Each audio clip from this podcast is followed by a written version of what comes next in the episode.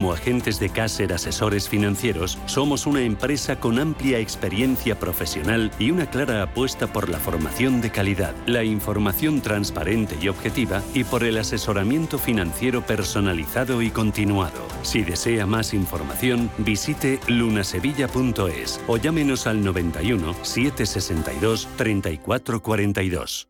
Oye, el sol está muy lejos, ¿no? Así a ojo, a unos 150 millones de kilómetros. ¿Por? Porque, mira. ¿Acabas de hacer clic en el sol? Con Naturgy el sol está solo un clic. Pásate a la energía solar y nos ocupamos de todo para que tú no te preocupes de nada. Y ahorras hasta un 70% en luz. Entra en naturgy.es y te contamos más. Naturgy Solar, el sol a un clic. Hemos creado un lugar para ayudarte a crecer. Donde cada pregunta tiene su respuesta donde acompañamos a empresas y autónomos en su camino hacia la digitalización y sostenibilidad, donde estar al día de ayudas y subvenciones, y donde se impulsa la internacionalización de todos los negocios, con contenidos pensados para aprender, inspirar y crecer. Santander Impulsa Empresa, el lugar para avanzar. Los nuevos conceptos energéticos son ya un presente. Por ello, en Radio Intereconomía nos sumamos cada semana a I Verde, un programa sostenible y eficiente, productivo e innovador en el que analizamos etiquetas tan conocidas como eco, cero, bajas emisiones, descarbonización o renovables. Recíclate cada martes de 2 a 3 de la tarde en Radio Intereconomía con José Luis Pichardo y descubre el futuro más verde.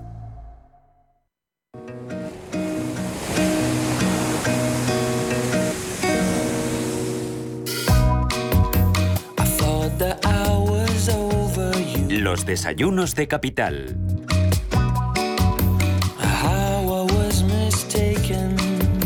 Fundación La Caixa patrocina este espacio.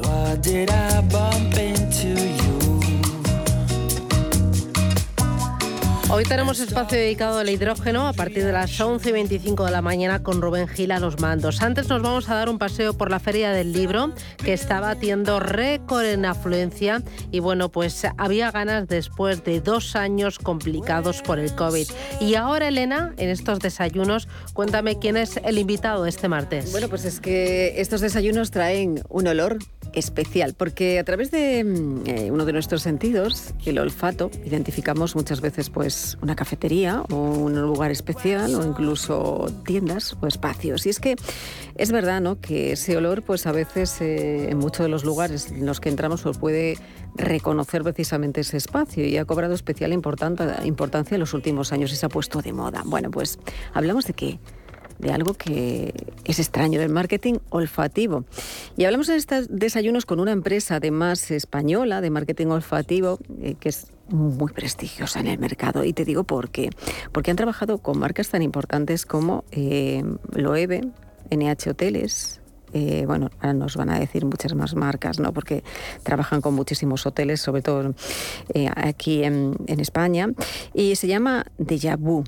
Eh, nos acompaña en estos desayunos eh, Marco Mate, CEO de Dejavu. Bienvenido, Marco, ¿cómo estás? ¿Qué tal? ¿A qué, te iba a preguntar esto de a qué huele un estudio como el de la radio. Bueno, pues a actualidad, a noticias, a confianza también. A confianza también. Bueno, eso me gusta lo que estás diciendo. Eh, ¿Qué es el marketing olfativo para aquellos oyentes que nos estén escuchando ¿no? y que bueno, puedan comprobar que hay lugares donde entran, ¿no? identificativos en ese olor, pero ¿qué es exactamente ese marketing olfativo y por qué se ha puesto tan de moda en los últimos años? Bueno, pues al final es una herramienta más del marketing y consiste en, en transmitir esos valores de una marca a través del sentido del olfato, que era un sentido pues que no estaba muy, muy explotado y pues bueno, pues eh, buscando nuevas herramientas, pues hemos llegado hasta este punto. Eh, Marco, eh, cuando una empresa opta por hacer marketing olfativo, ¿por qué está optando? pues precisamente por transmitir esos valores como la confianza que hablábamos antes, como la representación de la marca, poder eh, llamar la atención de cara a su público o incluso incrementar las ventas en determinados casos. Eh, ¿Y cómo se trabaja ese marketing olfativo cuando una empresa, ¿no? por ejemplo, llega hasta vosotros? Bueno, trabajáis, estaba hablando de eh, empresas muy importantes que han trabajado, bueno, que trabajáis como Loewe, el Corte Inglés, NH, Hoteles, Rexol, Cebre, Consentino, muchísimo, millares de empresas. ¿qué, es, ¿qué pide una empresa cuando te, llega hasta vosotros ¿no? y dice, bueno, quiero hacer un marketing olfativo? ¿De qué depende eso del marketing olfativo en cada una de las empresas? Pues para que podamos entenderlo fácilmente, al final es como crear, cuando creamos eh, un logo para una marca, que desarrollamos un briefing en base pues, a los valores y objetivos que queremos lograr. Pues en vez de que haya un diseñador gráfico detrás, hay una perfumista, que nosotros contamos con una perfumista francesa en plantilla, que es la creadora de esos perfumes en base a los valores que queremos transmitir para cada una de las marcas. ¿Y cómo se trabaja eh, detrás ese marketing olfativo? Eh, eh, ¿Cómo se hace todo esto? ¿Cómo se hace y también cómo se transforma ¿no? hasta que llega, por ejemplo, pues a un espacio que puede ser un hotel o a una tienda?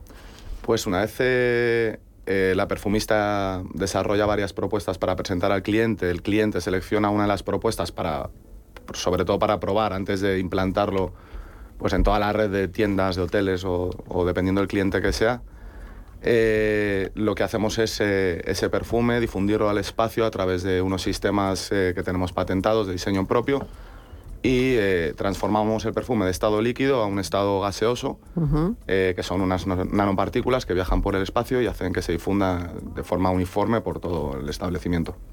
Eh, ¿De qué depende? ¿Qué es lo que pide el cliente? ¿Qué es lo que está de moda, iba a decir? Bueno, pues el cliente al final lo que pide es incrementar las ventas, ¿no? Pero es muy relativo. ¿Se, incrementan las ventas con el marketing olfativo? Sí, por ¿Ah, supuesto. Podemos conseguir desde pues, impulsar la promoción de un producto hasta permanecer que eh, sus clientes permanezcan más tiempo en los establecimientos y por ende pues consigan incrementar sus ventas. Pero bueno, luego también pues eh, mm, el perfume es mucha tendencia y depende de la tendencia de cada momento pues se pide una cosa u otra. Eh, ¿Qué es lo que más piden? Te iba a decir, ¿cuál es la tendencia del momento? Porque bueno, todos identificamos algunas eh, tiendas también con olores un poco más intensos, ¿no? No sé si esto está de moda o, ha cambiado. Sí, no, se piden siempre pues, los perfumes curiosos de pan recién horneado, césped recién cortado, luego quiero que huela a este determinado cliente. Ah, sí.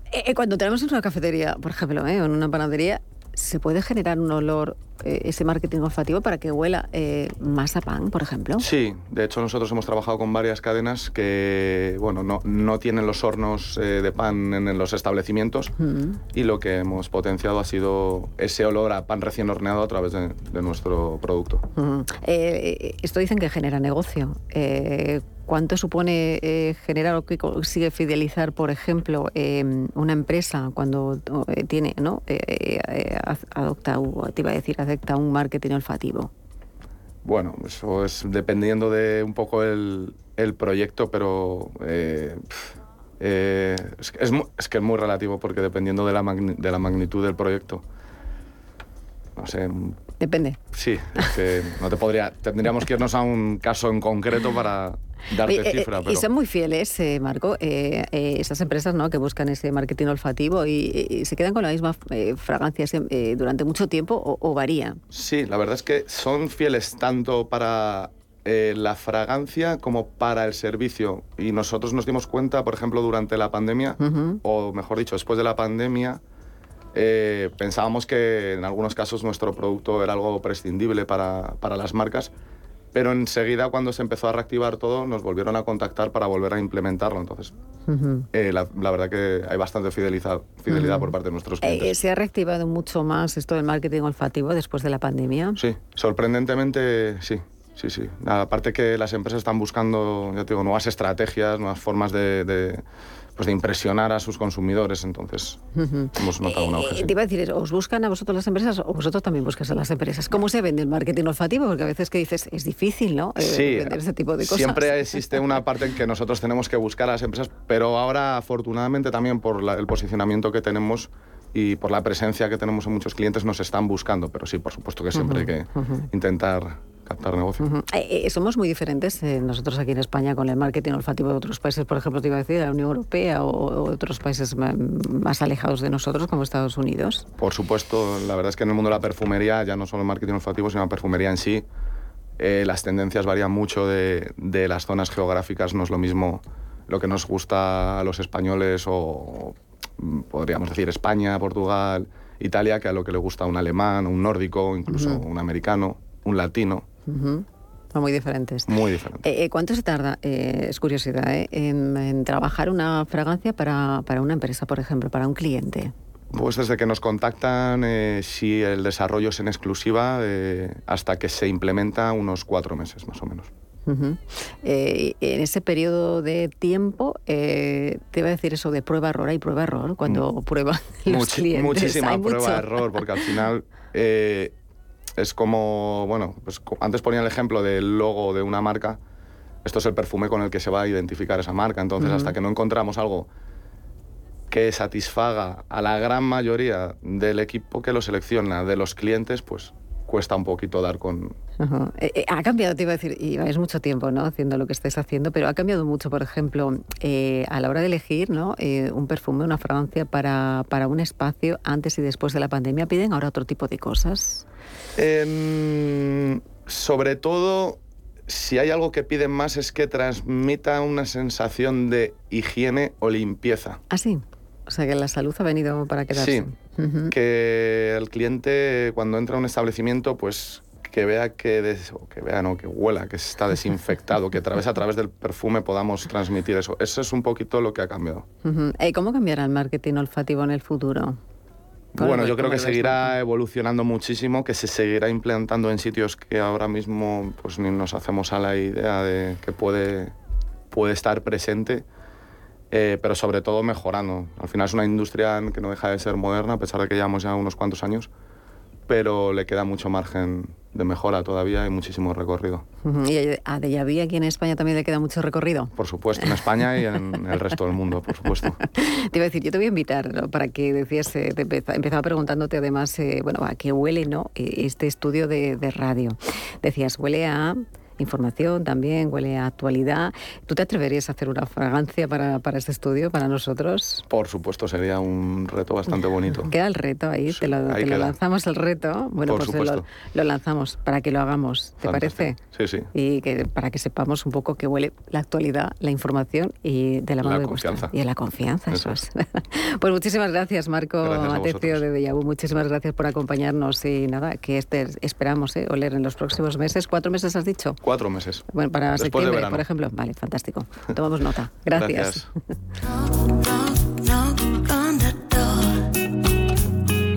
Fundación La Caixa ha patrocinado este espacio.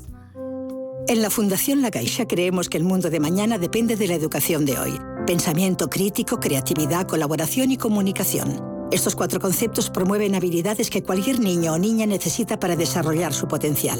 Solo es progreso si progresamos todos. Fundación La Caixa.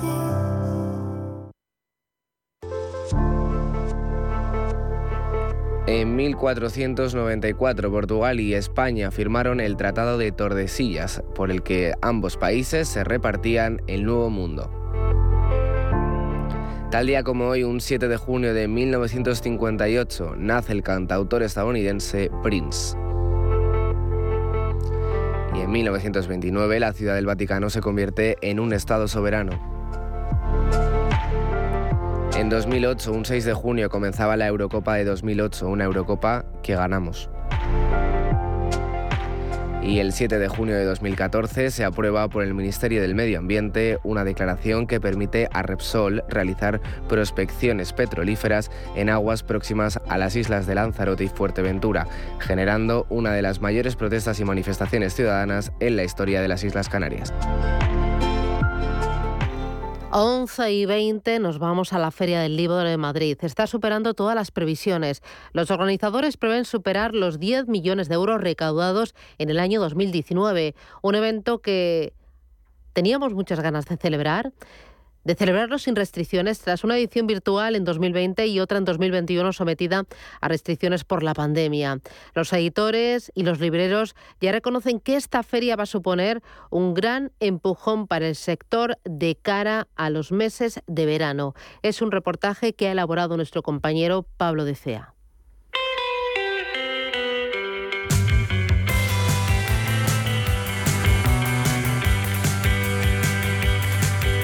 Gustaría gastarme unos 40 euros. Más o menos me pienso gastar entre 25 y 35 euros. Pues más o menos 34 euros, 38, por ahí. La gente quiere gastar. La Feria del Libro de Madrid ya está a pleno rendimiento, sin restricciones. Una feria de vuelta a la normalidad que se celebra desde el pasado 27 de mayo hasta el próximo 12 de junio.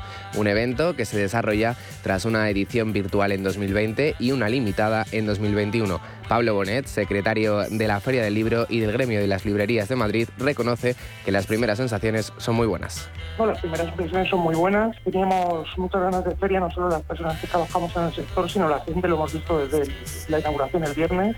La feria ha estado repetida el fin de semana y sobre todo un dato muy importante es que entre semana habiendo una afluencia de público muy grande comparado con otros años. Esta edición sin restricciones permitirá al sector coger aire tras la pandemia y mejorar los datos de recaudación del evento del año pasado, que ascendió a 9,1 millones de euros, un 10% menos que en 2019, cuando se recaudaron 10 millones de euros, cifra que pretenden superar en esta edición. Bueno, eh, hemos empezado la feria con, con, mucha afluencia de público, con buenas ventas y la previsión es eh, superar la de 2019, que es la que nos fijamos, que es la, la, feria, digamos, que fue normal, como este año, es la vuelta a la normalidad. Y es la feria en la que nos fijamos, entonces la idea es superar las cifras de visitantes y de ventas. La feria también es un espacio para que autores y lectores se encuentren, intercambien impresiones y compartan su pasión por la lectura. Escritores como Luis Maura estuvo antes de la pandemia y ahora reconoce que tenía muchas ganas de feria, una feria como las de antes echaba mucho de menos una feria como las de antes, eh, donde ya no haya aforo limitado, ni todas estas colas que había, por ejemplo, el, año pasado. Y hay un ambiente increíble, la gente lo está disfrutando, entonces eh, sí, sí, tengo muchas ganas de feria. Como reconoce Maura, lo importante es volver a la feria, que potencie nuevos lectores y la venta de libros, que para ellos, los escritores, es una fecha muy importante del año. Pues ten en cuenta que mm, a veces en la feria vendes en unas semanas eh, lo mismo que has vendido durante meses. La gente va a la feria del libro y le gusta encontrarse con los autores, que les firmen y eso potencia muchísimo la, venta de libros. Eh, normalmente tú puedes comprar un libro al mes o dos, pero en la feria de repente sales eh, con cinco libros el, el, mismo día, ¿no? Entonces imagina mucha gente haciendo esto eh, potencia mucho la, la venta de libros. Es una cosa muy importante. Debido a las medidas sanitarias, en la edición del año pasado, algunas librerías se quedaron sin hueco en su caseta. Bonet reconoce que este evento será un importante empujón para algunas librerías que llevan tres años sin feria. Y esta feria, eh, después de septiembre, que faltaron algunas librerías por la campaña de texto, para muchas eh, es volver después de tres años, que es una barbaridad. Por lo que esto, esto va a ser una inyección para el verano pues, eh, pues eh, muy importante. La Feria del Libro se convierte en un evento en el que las pequeñas librerías y los escritores pueden hacerse notar, acceder a nuevos lectores y recibir el apoyo de todos ellos. Aunque estos dos años el sector se ha visto en una situación complicada, los lectores se volcaron cuando anunciaron la creación de una plataforma, todostuslibros.com, un servicio compuesto por librerías de toda España para poder comprar libros por Internet y potenciar de esta manera el comercio de proximidad los eh, comercios de proximidad, entre ellos las librerías, recibieron un apoyo brutal eh, por parte de sus vecinos, de, las gentes de, los barrios. Además, eh, desarrollamos, desarrollaron las librerías la venta por internet a, toda velocidad y así pudieron sobrellevar el COVID. Además, tenemos una página para todas las librerías de España, todostuslibros.com, donde se pueden comprar libros funcionó muy bien y esto nos ayudó a superar. Una vez que volvimos a abrir, la gente se volcó días especiales como el Día del Libro. Un apoyo que no cesa y que ya se está notando por los caminos del parque más importante de Madrid, porque durante estos días todos los caminos del retiro nos llevan a los libros.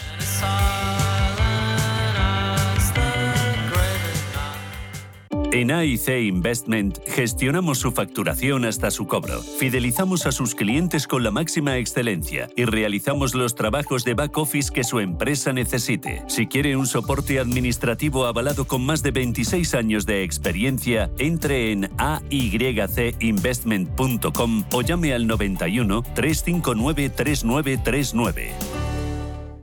Si estás pensando en comprar una casa, entra en cuchabank.es y accede a nuestra oferta hipotecaria.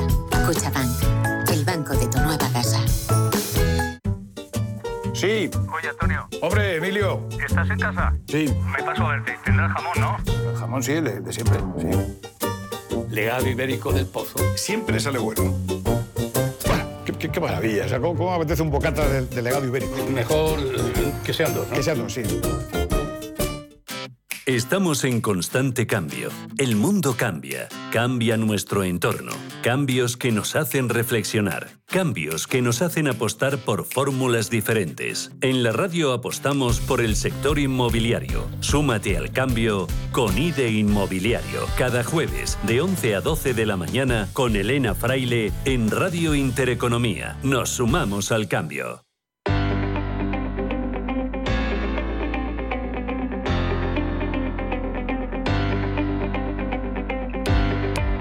¿Cuántos mensajes, notas de voz, fotos o GIFs ha enviado hoy por WhatsApp? ¿Con cuántas personas se comunica día a día gracias a esta aplicación? Lo que es evidente es que muchos no podemos imaginar nuestra vida sin ella. Por eso hoy conocemos la historia de Brian Acton, cofundador de WhatsApp.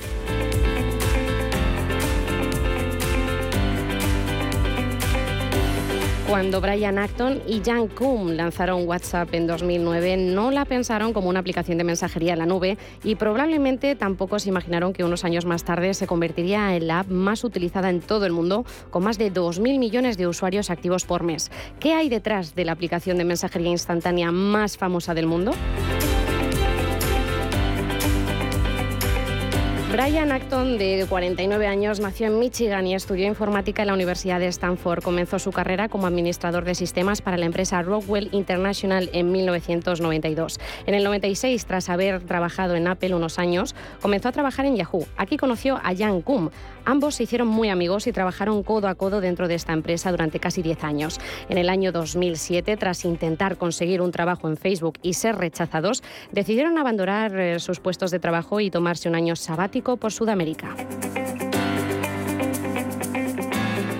Así que junto a su amigo, Brian decidió crear una aplicación para los teléfonos de Apple aprovechando el lanzamiento del App Store un año antes. Finalmente, en el 2009, Acton y Koum lanzaron WhatsApp. ¿Cómo surgió la idea? Se dice que la idea surgió en la cabeza de Jan, porque el gimnasio al que iba diariamente eh, no le aceptaba el uso de teléfonos móviles y perdía muchas llamadas durante el entrenamiento. Como solución, se le ocurrió que la lista de contactos de nuestro móvil apareciera junto al nombre una etiqueta sobre el estado, en casa, en el gimnasio, ocupado, en línea, etcétera. Saben de lo que hablamos. De esta forma permitiría a otros usuarios saber si esa persona está operativa para poder hacer llamadas o mensajes. Y en mayo de 2009 ya tenían la aplicación de Apple Store. Se empeñaron en que la app no tuviera ni juegos ni publicidad. WhatsApp era solo para poder comunicarse. Esto último será algo muy determinante en la historia y filosofía de la compañía. Y como todos los inicios fueron duros, nadie se descargaba la app hasta que Apple actualizó el software de iPhone y permitió que llegaran notificaciones. Gracias a esto habían creado sin quererlo un sistema de mensajería instantánea. Pero no fue hasta 2014 cuando realmente Brian logró cosechar sus frutos. Ese año la empresa que había sido rechazada se topa con un mensaje, una oferta de compra. Fue entonces cuando Facebook le ofreció 19.000 millones de dólares y adquirió WhatsApp. El resto es historia. Como dijo Brian Acton en Twitter, si el mundo te rechaza, debes crear tu propio mundo y no rendirte jamás.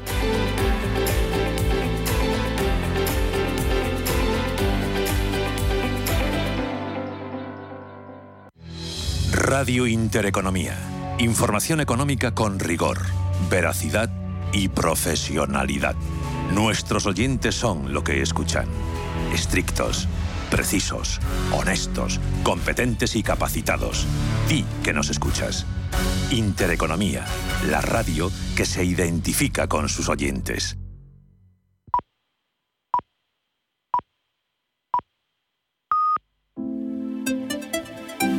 H2 Intereconomía, tu espacio semanal sobre el hidrógeno. Porque en Radio Intereconomía apostamos por el sector energético y la energía limpia. Presenta Rubén Gil. 11 y media de la mañana, al menos en Canarias, y aquí estamos, una semana más, un martes más, con H2 Intereconomía, el primer y el único programa de la radio española dedicado exclusivamente a hablar del hidrógeno. Trigésimo sexto programa de la temporada, ya inmersos en el mes de junio. Pasamos, por cierto, los 100 días de guerra en Ucrania y un conflicto que, como aquí venimos contando, en este espacio ha puesto patas arriba al escenario energético europeo y en concreto al sector del gas. Del gas y de su relación con el hidrógeno vamos a hablar esta mañana, con el foco puesto en un think tank que han puesto en marcha Nortegas y la patronal del gas Edigas para debatir, para analizar los proyectos de inyección de hidrógeno verde, la regulación y los cambios normativos necesarios para acometer el desarrollo del hidrógeno verde en nuestro país. Hablaremos de esto esta mañana con la secretaria general de Sedigas, con Nayara Ortiz. Vamos a abordar también a lo largo de este programa las posibilidades que ofrece el hidrógeno para solucionar la sequía, la falta de agua en algunas eh, zonas desérticas en algunas poblaciones desérticas. Y les vamos a presentar un megaproyecto al que se ha incorporado la española Sener, junto a una empresa alemana en BW para convertir centrales de carbón en ciclos combinados de hidrógeno. Enseguida les vamos a, eh, a, explicar todo esto. Antes, como siempre, arrancamos nuestro programa de hoy con las noticias que nos ha dejado el mundo del hidrógeno durante la última semana.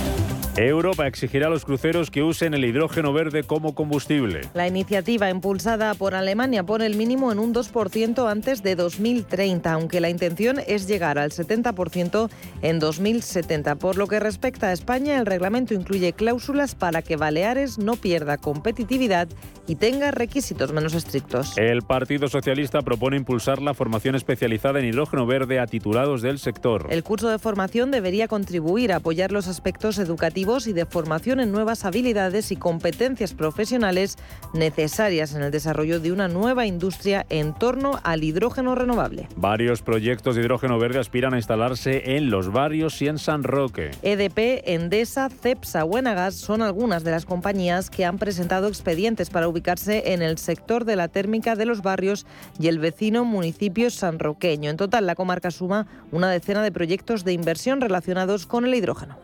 El mayor petrolero chino ve su futuro en el hidrógeno y en la energía limpia. China National Petroleum, el mayor productor de petróleo y gas de China, quiere cambiar la mitad de su producción por hidrógeno, energía geotérmica y energía limpia para el año 2050 dentro del movimiento del país a favor de las emisiones netas cero. Y Toyota presenta un revolucionario método para repostar hidrógeno. Que la marca japonesa pretende presentar oficialmente en las 24 horas de Fuji. Se trata de una forma de recarga portátil de hidrógeno para futuros modelos, adelantando los depósitos contenedores que facilitará el suministro de hidrógeno.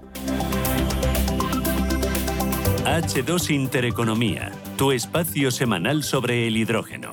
Porque en Radio Intereconomía apostamos por el sector energético y la energía limpia. Presenta Rubén Gil.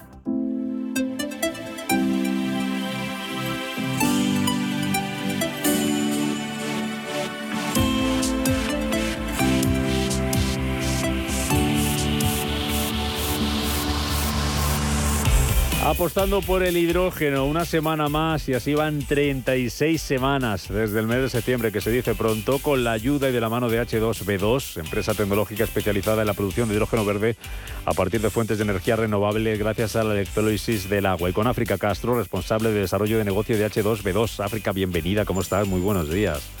Buenos días, Rubén. 36 programas y nos encontramos ya de lleno en el mes de junio. Va a ser importante eh, el mes de junio, África, porque leía esta mañana que va a ser eh, en este mes cuando España y Francia le van a pedir a Bruselas el relanzamiento de ese gasoducto llamado MidCat, que va a ser clave ¿no? para, para, crear ese nuevo gran corredor ibérico del hidrógeno. ¿no? Hoy que vamos a hablar del gas y de esa sección ibérica que está ahí sobre la mesa, hablemos también mucho del del hidrógeno, ese MidCat y todo el tema de infraestructuras, interconexiones para el hidrógeno van a ser claves, ¿no? Sí, correcto, como dices, a ver, al final sí que es clave la producción, como venimos hablando, pero es también esa producción hay que hacerla llegar al norte de Europa, que es precisamente a Centro Europa donde hay ese consumo, esa eh, demanda de Alemania, por ejemplo. Ah. Y pues la tubería es una de las vías principales para, para poder dar salida a ese hidrógeno. Pues vamos a ver qué sale este mes de esa petición que van a hacer Francia y España en, en Bruselas. Hablando de Alemania, luego antes de cerrar Hablamos de un megaproyecto en el que está una empresa alemana y va a participar también una española, Sener, y de qué puede aportar el hidrógeno eh, para aliviar la escasez mundial de agua. Antes, como anticipábamos, vamos a hablar África esta mañana de la relación entre el gas y el hidrógeno, porque hace unos días, eh, hace unas semanas, Nortegas y Sedigas, la Asociación Española del Gas, ponían en marcha un think tank para el estudio del hidrógeno verde inyectado en las infraestructuras de gas natural. Y está con nosotros esta mañana Nayara Ortiz de Mendívil, que es la secretaria general de Sedigas. Nayara, bienvenida, muy buenos días. Hola, buenos días, Rubén, ¿cómo estás? ¿En qué consiste este think tank, eh, think tank que habéis puesto en, en marcha, que habéis creado?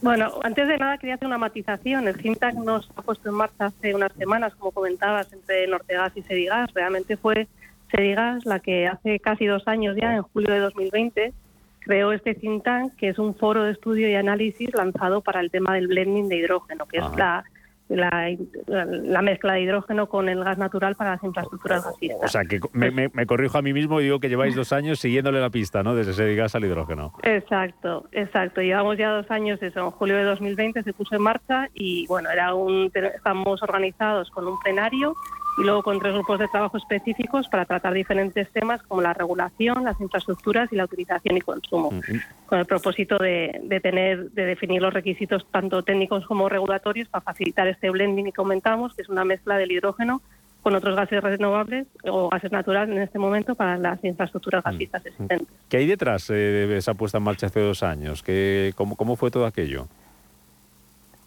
Bueno, al final lo que queríamos era eh, poner, como decimos, en valor también las infraestructuras gasistas, o sea, se están circulando, distribuyendo y transportando diferentes gases, al final no deja de ser el hidrógeno otro gas más, en este caso hidrógeno verde sería gas renovable, y entonces lo que hicimos fue eh, juntarnos con otras asociaciones, incluso Administración Central, para, para desarrollar los intereses comunes, que sería este vector energético como el hidrógeno para la descarbonización, para aportar la descarbonización de la economía. Ah, ¿Con quién vais de la mano en Ayala, en este, en este think tank, en este estudio, en este abordar las posibilidades que ofrece el, el, hidrógeno? Eh, estamos, bueno, cuenta el think tank actualmente cuenta con más de 85 profesionales, han realizado más de 156 reuniones y como os comentaba, están prácticamente todas las empresas del sector gasista que son socios de Sedigas, pero también contamos con asociaciones relacionadas con el hidrógeno, como puede ser la Asociación Española de Hidrógeno, el Centro Nacional de Hidrógeno y la Fundación de Hidrógeno de, Hidrógeno de Aragón, que ya es una asociación que lleva muchos años también trabajando en estos temas.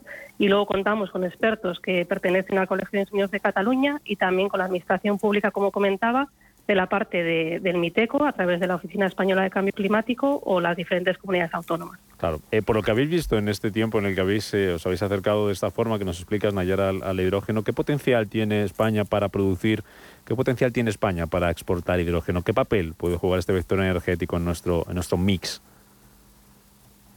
Eh, España tiene un papel fundamental porque tenemos muchas energías renovables, de eólica y solar. Al final, el hidrógeno es a partir de la energía eólica y solar sobrante, se puede producir hidrógeno. Tenemos unas energías renovables eléctricas muy baratas, por lo que se puede conseguir un hidrógeno que a día de hoy, a pesar de que tienen precios elevados, pues podríamos conseguir eh, disminuir el, precio por las economías de escala. Entonces, es el primer país europeo con mayor potencial de hidrógeno que podríamos ser un, tendríamos un papel principal para poder ser exportador, que faltan un poco las interconexiones que comentabas antes con África. Ah, claro.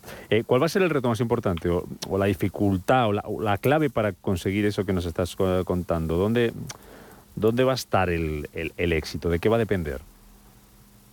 A ver, hay, hay, muchos retos tecnológicos actualmente, igual que económicos, como comentábamos, pero tenemos todavía algunas barreras para, para desarrollar, que son las que estamos tratando de, de solventar desde el think tank. ¿vale? Tenemos diferentes proyectos técnicos que estamos abordando actualmente en cada uno de los grupos de trabajo que comentábamos inicialmente. Uno de ellos es, por ejemplo, el diseño del punto de inyección del hidrógeno. ¿no? O sea, tenemos que inyectar un hidrógeno dentro de una infraestructura gasista existente y tenemos que tener muy bien definido ese diseño del punto de inyección. Por otra parte, hay diferentes materiales dentro de las infraestructuras. La mayoría en distribuciones polietileno son un material que actualmente con el gas natural no hay ningún problema, con el hidrógeno a ciertos porcentajes tampoco debería haber, pero todavía en ciudades, por ejemplo, tenemos otro material que se llama fundición dúctil, que hay muy poquito, pero este material podría, se tiene que analizar todavía cómo afectaría el hidrógeno en este material diferente, ¿no?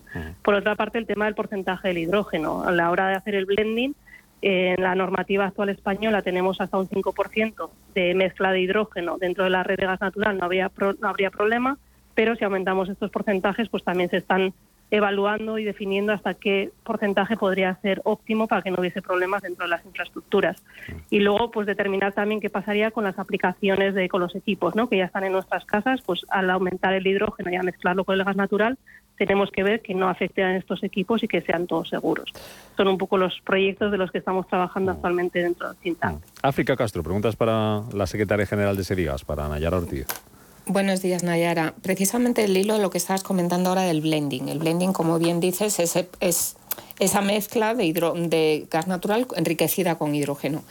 Eh, sin embargo, y a lo mejor es una pregunta un poco tendenciosa, pero es simplemente escuchar tu opinión, em, en Europa se contempla tubería pura de, de hidrógeno, 100% hidrógeno, o sea, esa nueva infraestructura a desarrollar y, frente al blending se muestra reticente Europa y se muestra reticente España.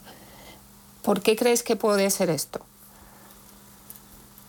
A ver, eh, hay que tener en cuenta que cada país es diferente a nivel de, Europa. ¿eh? Cada Estado miembro es diferente. Hay muchos países también que tienen una infraestructura gasista ya muy obsoleta y muy antigua, por decirlo de alguna manera. Entonces, se pueden estar planteando también eh, realizar redes dedicadas para el hidrógeno en exclusiva. ¿vale?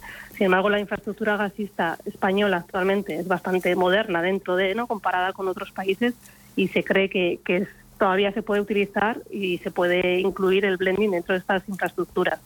Por otra parte, temas de los beneficios de este blending ¿no? dentro de las infraestructuras, no tendríamos que hacer unas inversiones extras, tanto para si fuesen redes eléctricas por temas de renovables eléctricas, como unas nuevas redes que estás comentando dedicadas únicamente y exclusivamente para el hidrógeno. Entonces, nosotros creemos que tiene muchas ventajas. Puedes conectar los recursos renovables con los consumidores finales a través de las redes que ya están, como decimos, ya están desde hace años, ya las tenemos con nosotros.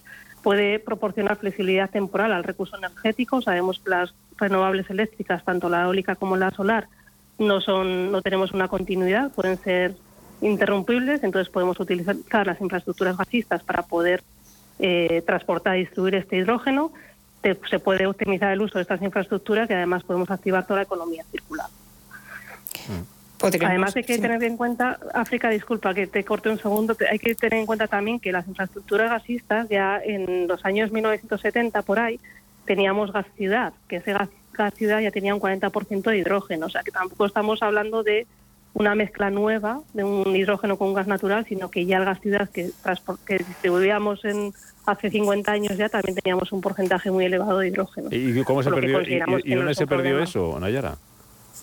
Bueno, fue la composición, o sea, se, derivó del gas ciudad al gas natural y el gas, o sea, era más gas natural, el gas ciudad, disculpa, tenía un 40% de hidrógeno, el gas natural lo que tiene es un 95% aproximadamente de metano. Ah. Simplemente un cambio de producto también es una de las cuestiones que nosotros comentamos que no, o sea, sería ahora adaptar unas infraestructuras que tenemos a un nuevo producto, pero igual que se ha hecho antiguamente el gas ciudad al gas natural, incluso eh, también hubo redes o hay redes de, GLP, de gas licuado del petróleo, que se han transformado a gas natural, por lo que ya el sector gasista está acostumbrado a adaptarse y, haciendo diferentes mezclas. Que las infraestructuras no van a ser un problema, o no deberían ser un problema. No, no, no. No, no, hay que tener en cuenta, como comentábamos, el tema del porcentaje, porque sí que tenemos que tener claro y determinar cuál sería el porcentaje máximo para el blending, pero realmente lo que comentábamos, ya las infraestructuras están preparadas para poder eh, distribuir biometano, que es un, gas natural renovable, como hidrógeno. Ah, eh, África, que os cortaba yo las dos, perdonadme.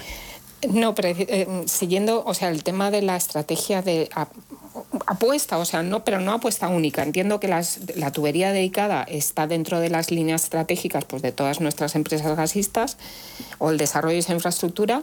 El blending es como una solución que nos permite, sin una gran inversión, tener solución ahora mismo, ¿no? Porque el despliegue de esa infraestructura dedicada, ¿qué tiempo puede, o sea, para los que somos más profanos, cuánto puede llevar de tiempo? Bueno, a ver, estabas hablando antes, África, del MidCat. El MidCat es un, es un proyecto si es que, o sea, que sería más a futuro y estamos hablando de unos dos, tres años para poder transportar el, hidrógeno por el, o sea, para Francia, ¿vale? De todas maneras, es, o sea, se haría una infraestructura que sería para gas natural, pero que ya estaría adaptada al hidrógeno. Entonces, lo que quiero decir con esto es que las infraestructuras gasistas ya tenemos la posibilidad de, y ya por normativa, de incluir un 5% del hidrógeno dentro de nuestras redes, que según diferentes estudios europeos seguramente se puede alcanzar el 20% sin ningún problema, ni para las infraestructuras ni para los equipos. Entonces ya sería poder utilizar eso y luego también puede convivir con unas redes dedicadas para hidrógeno, si fuese su caso. ¿no?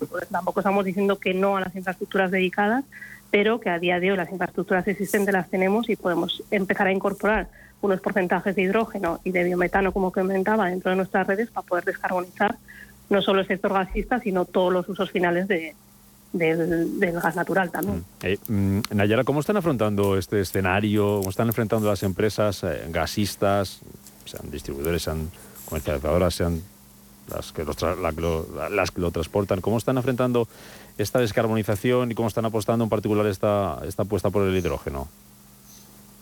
Bueno, todas las empresas gasistas están apostando totalmente por los gases renovables, no solo el hidrógeno, sino el biometano, como comentábamos anteriormente. Tienen todas muchos proyectos, de hecho ya tenemos un proyecto en, Mallorca de, una cementera que se ha, hecho un proyecto de, hidrógeno. Entonces, todas las empresas tienen, de hecho, unos, haciendo referencia a la Secretaría de Estado de Energía, comentaba no hace 15 días o así, decía que ah, cuando se acabó la primera licitación para proyectos, según los PERTES, los fondos de Next Generation, los fondos europeos que habrá para innovación, etcétera, y, economía circular y tal, ahí comentaba que a principios creo que se, se postularon unos 50 proyectos. Y a día de hoy, en la nueva licitación que habían hecho, habían llegado a 500 proyectos. Muchos de esos 500 proyectos vienen de la mano de las empresas gasistas.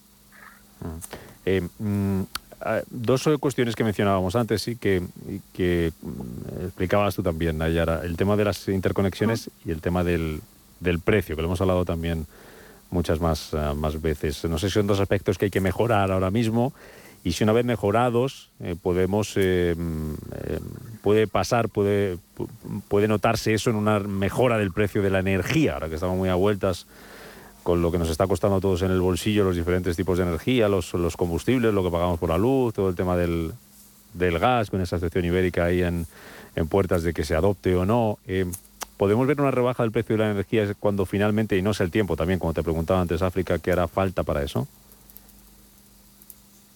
A ver, el tema del precio. Hablando del hidrógeno, nosotros hablamos en Cedigas de los gases renovables. Como comentaba, el biometano es directamente una apuesta por la economía circular, es solventar un problema de residuos y de emisiones y tener una energía, kilómetro cero, permíteme la expresión, pero es una energía local que se produce en España y que ah, cuando estábamos hablando de los precios de gas natural en 2020, cuando era 20 euros el megavatio, pues lógicamente el biometano era más caro, pero con los precios que tenemos actualmente ya es un podemos conseguir eh, proyectos competitivos, de un biometano competitivo que es totalmente intercambiable con el gas natural, ¿vale?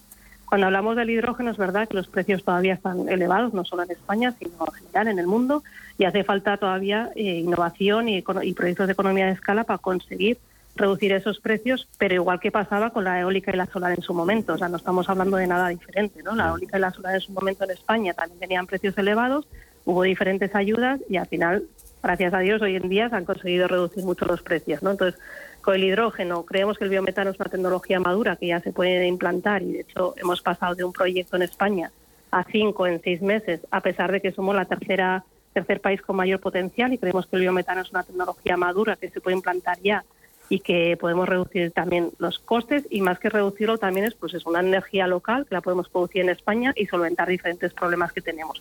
Tema del hidrógeno, pues no a tan corto plazo, pero sí que creemos que se está hablando de 2026, que tampoco queda 3, 4 años, se podrían conseguir ya precios mucho más competitivos de, del hidrógeno y co- como comentábamos, hay muchas, muchas empresas que están haciendo diferentes proyectos, no solo en España, sino en Europa, con la intención de solventar los problemas técnicos, regulatorios y, y temas económicos. Mm, ¿Algo más, África? Si si tuviéramos que elegir uno, dos, tres temas regulatorios que fuera decir por dónde empezar, ¿cuáles sugerirías? A ver, nosotros, como comentaba, tenemos un grupo de trabajo de regulación dentro de Think Tank que ya lleva dos años trabajando. ¿vale? Es verdad que cuando empezamos todavía no se había publicado la hoja de ruta del hidrógeno.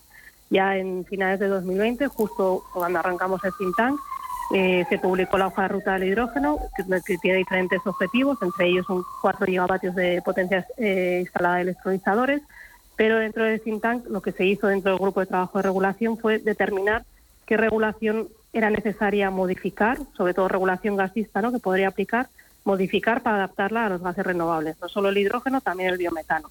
Entonces, han hecho diferentes fases, han trabajado en diferentes fases. La primera fase fue adaptar las, lo que se llama las normas de, normas de gestión técnicas del sistema gasista, las NGTS, y los protocolos de detalle, que son los PDs, ¿vale? Hay diferentes PDs. Y entonces era adaptar este, que son como las reglas de juego del sistema gasista, adaptarlo no solo al gas natural, sino poder incorporar estos gases renovables que comentamos. Y esos trabajos de adaptación de esta regulación se presentó tanto al Ministerio, o sea, al Ministerio de Transición Ecológica y Reto Demográfico, como a la CNMC y al sector técnico del sistema. Posteriormente, la segunda fase era, teníamos una ley de hidrocarburos que ya es bastante antigua, que estaba referenciada a gas natural, pero no estaba referenciada a, a gases renovables, y el Real Decreto 1434, que lo mismo, son las principales leyes y Real Decreto del sector gasista, pero faltaba adaptarlo. También este grupo de trabajo ha estado trabajando en ello y tenemos ha presentado en, a principios de este año, 2022, al Ministerio eh, todas las propuestas de, cambios necesarios a esta regulación, junto con una guía para la tramitación de, estos proyectos, con la intención de ayudar a, la Administración a poder eh, adaptar cuanto antes esta, esta regulación para que nos sea para que se pueda empezar a inyectar, bueno, se pueda, sí, se puede empezar. Y también un tema muy importante, África, también quería destacar el tema de poner en marcha el sistema de garantías de origen de los gases renovables, que es un sistema que ya en la electricidad está vigente, que en España lo teníamos que haber tenido para el 30 de junio de 2021, pero sin embargo todavía estamos pendientes, a pesar de que hace poquito se ha, publicado también el Real Decreto 376-2022, que es la transposición parcial de la Directiva de Energías Renovables, en la que indicaban que era necesario que los Estados miembros pusiesen en marcha este, este sistema de garantías de origen. Ahí te pregunto muy rápido, Nayara, antes de despedirte, ya que hablábamos de la sección ibérica y de todo esto que nos afecta al bolsillo y del, de topar el precio del gas, ¿no es esto? ¿Por qué está tardando tanto en aplicarse y cuál es la opinión de Sedigas al respecto? El tema de la regulación. Sí, el tema, de la, el tema de la sección ibérica, el tope este al precio del gas. Bueno, ese tema todavía está pendiente de, determinar. Hasta que no tengamos los detalles, pues tampoco podemos evaluar cuál ha sido. Al, final entra en vigor cuando ya no haga, cuando ya no haga falta cosas de la de la, legislación. Eh, ha sido bueno, un placer. Vamos a ser un poco más optimistas. Bueno, bueno. Nayara Ortiz de Mendivil, secretaria general de Sedigas, hablando de ese think tank que he puesto en marcha hace, hace ya dos años, como nos decías, por Sedigas, para analizar todo lo relacionado con el hidrógeno, como nos has explicado muy bien aquí esta, esta mañana y esos avances que vamos viendo y dónde pueden estar las claves para que vayamos pasito a, paso eh, avanzando. Eh, cuanto antes mejor, que será bien para todos. Nayara, un placer y hasta cuando quieras, de verdad. Hasta otra. Muchísimas gracias. Gracias. Encantada de haber participado en el programa de hoy. Saludos.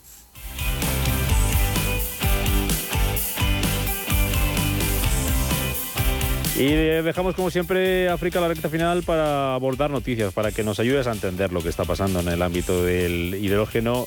Y por ejemplo empezamos hoy con un informe de la Agencia Internacional de Energías Renovables que dice que el hidrógeno podría aliviar la escasez mundial de agua y ponía el foco en zonas desérticas, por ejemplo en en algunas zonas de África.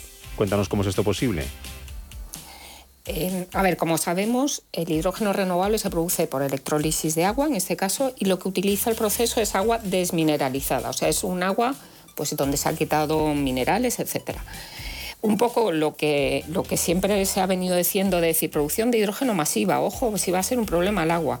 Y ya hemos hablado varias veces en los programas que en realidad el agua que se consume es poca y, hacíamos incluso el símil de decir todo el hidrógeno que se consume ahora mismo en el mundo bastaría un único embalse. Fin, no se necesitaría más.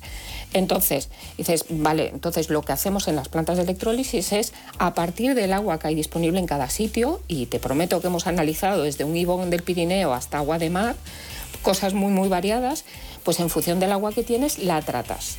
Lo que viene a, identificar este, y efectivamente si es agua de mar, pues es más complejo el proceso, pero lo que viene a decir este informe es que en realidad aunque sea complejo ese tratamiento de agua, estamos hablando que el, empaque o la repercusión que tiene en el coste del hidrógeno que se produce es mínima. Estamos hablando de porcentajes del orden del 4% del coste del hidrógeno. O sea, peanuts, como se diría en inglés, sí, ¿no? sí, sí, sí. Eh, antes de terminar, África, que no quiero dejarme en el tintero ese megaproyecto en el que participa una empresa española, Sener, con una alemana, NBW, eh, para, van a convertir centrales de carbón en ciclos eh, combinados de hidrógeno. No sé si esto es algo muy nuevo o, y, y esto qué puede suponer. la- el sustituir las térmicas de carbón por ciclos combinados de gas, digamos, no es nuevo, ya lo hemos visto y fue una de las reconversiones energéticas en España, por ejemplo. El siguiente paso, es decir, para eliminar totalmente las térmicas, es ese paso a gas natural, pero teniendo en mente que el siguiente paso será hidrógeno. Entonces, la novedad, digamos, de, este, de esta noticia ha sido que se está diseñando esta reconversión de, y estamos hablando de más de un gigavatio de potencia eléctrica, aparte de la térmica que genera, de hecho a base, teniendo en cuenta que el combustible en un plazo determinado será hidrógeno verde. Entonces, se ha diseñado la planta así y hay turbinas ya que podrán, o sea, en este caso, pues General Electric, Siemens, los grandes turbineros, están desarrollando equipos que pueden produ- funcionar con 100% hidrógeno, que eso es, digamos, la relevancia de la noticia. Entonces, lo bueno de estas conversiones, y es un poco también la base de, pues de, de la política de transición justa que tiene el Ministerio español, es uso de infraestructuras existentes e intentar que el empleo no se deslocalice de esa región, es decir, tejido industrial en esa región. Importantísimo. África Castro, H2B2, gracias como siempre y hasta el martes de la semana que viene, que será ya el 37 de la temporada. Que vaya muy bien, cuídate mucho. Hasta entonces. Igualmente, hasta luego.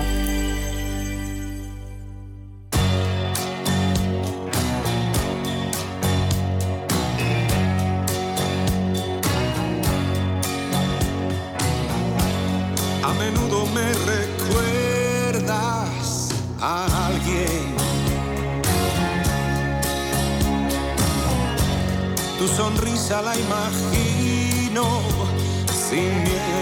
Nos vamos a ir de cumpleaños porque cumplen, eh, soplan velas varios referentes de la música, monstruos de la interpretación como Tom Jones, el malogrado Prince o también algunos eh, de lengua castellana como Juan Luis Guerra o Miguel Ríos. Nos quedamos con él, con uno de los nuestros, el pionero del rock.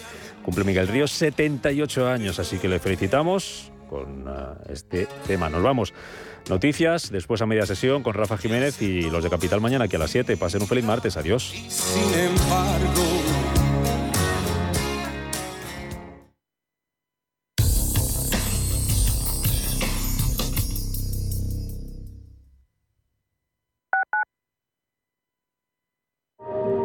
Sostenible, check. Diseño, check. Tecnología, check. Hyundai, check. La gama subhíbrida y eléctrica de Hyundai cumple con todo lo que quiero, porque es la más completa del mercado. Ahora descúbrela tú en Hyundai.es. Inversiones inmobiliarias Grupos Eneas, cesiones de créditos, inmuebles en rentabilidad, compra, reforma y venta. Infórmese en el 91 639 0347 o en info@eneas.com. Inversiones inmobiliarias Grupos Eneas.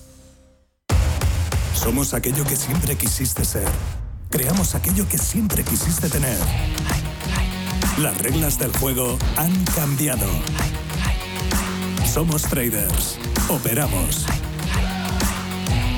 Black Bear Broker. El broker de los traders.